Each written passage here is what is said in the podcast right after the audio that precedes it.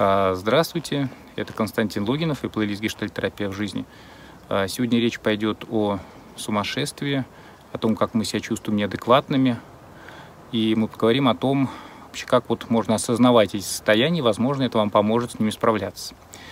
Я не буду говорить о ситуациях, когда мы совершаем какие-то поступки, которые нарушают социальные нормы или мы теряем критику, а скорее мы будем говорить о неком переживании, которое сопровождает ну, нашу жизнь и может в какие-то моменты обостряться. Это переживание того, что со мной что-то не то, и от этого переживания у меня может даже возникать ощущение, что я схожу с ума.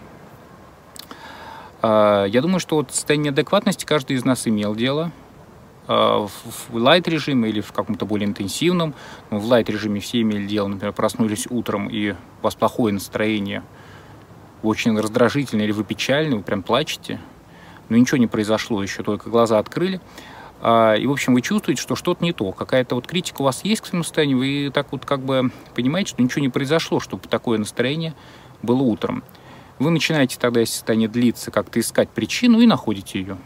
Вот в прошлом, например, что э, вчера вы что-то плохое съели, это просто утром у вас действительно такое не очень хорошее физиологическое состояние, вы его не успели распознать.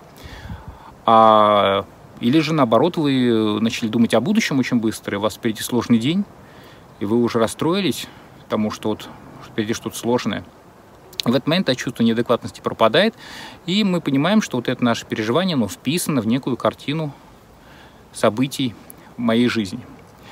А вот чувство сумасшествия часто появляется в те моменты, когда я не могу связать те или иные события, или же я не могу связать определенные собственные состояния, эмоции друг с другом.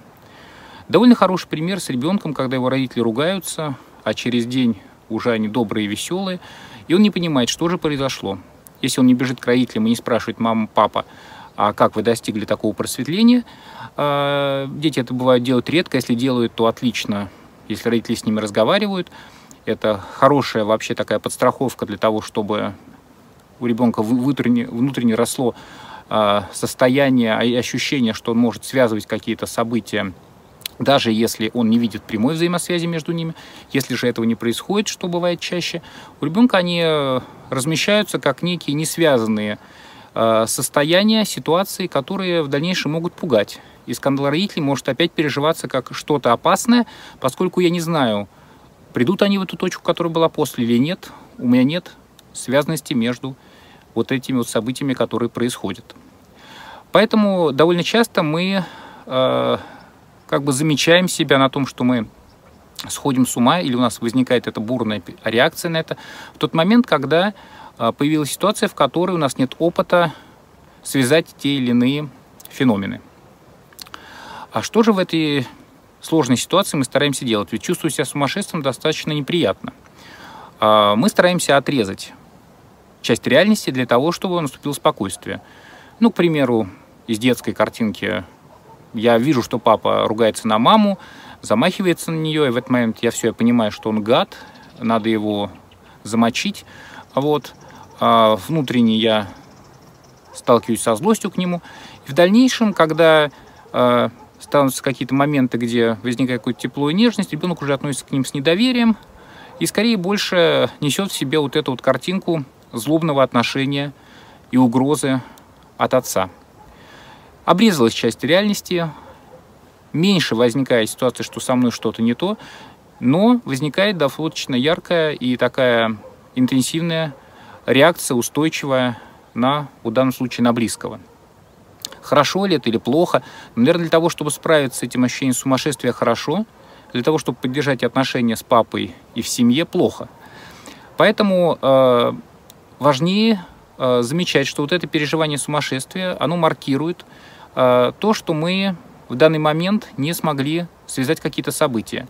И мы, если не увлекаемся и не начинаем себя как бы раскручивать в сторону того, что ах, что ж со мной что-то не то и не в порядке, и эту ситуацию стараться еще больше усилить, то мы можем заметить, а, а какие события были вообще в данный момент а, ну, мною замечены, и связь между которыми не нашлась. Можно постараться их описать, сделать какое-то усилие, и в этом плане мы можем признать, что да, вот есть вот это и вот это, связи между этим мы не видим, и похоже, с нами все в порядке, но связанность не обнаружена. И на какое-то время мы можем эту ситуацию оставить, или же пойти, например, за помощью там, психологу, чтобы помочь как-то себе в этом плане найти какие-то взаимосвязи. А вот. Важно, что мы в этот момент э, отказываемся от идеи, что мы неадекватны, а скорее мы объясняем себе это тем, что есть ну, некое отсутствие опыта, навыка э, связывать похожие феномены. А что же может произойти дальше? Э, вот когда мы упрощаем как-то жизнь и говорим, что мы сумасшедшие, отрицаем какую-то часть реальности, э, мы действительно начинаем действовать довольно просто.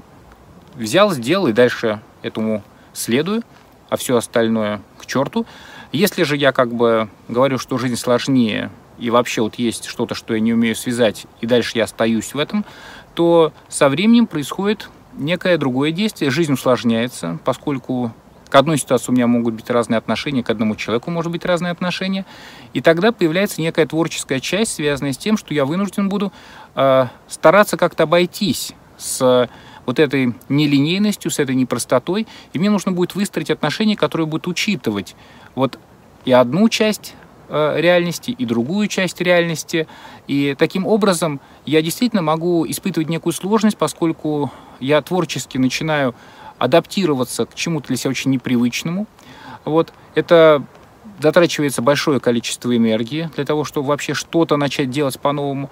Но это дает нам некое ощущение более полноценности жизни, ощущение того, что э, мир не такой агрессивный э, по отношению к нам или не такой страшный. Вот. И таким образом мы можем вырастить в себе возможность адаптироваться и, признавая вот разные несвязанные события, начать их связывать каким-то для себя хорошим, новым способом. От этого, как правило, выигрывают и отношения, и, в общем-то, сам человек, ведь ну, какая-то глубина нашей психической жизни, она хороша как для нас, так и людей, которые находятся рядом с нами. На этом все. Спасибо, всего доброго.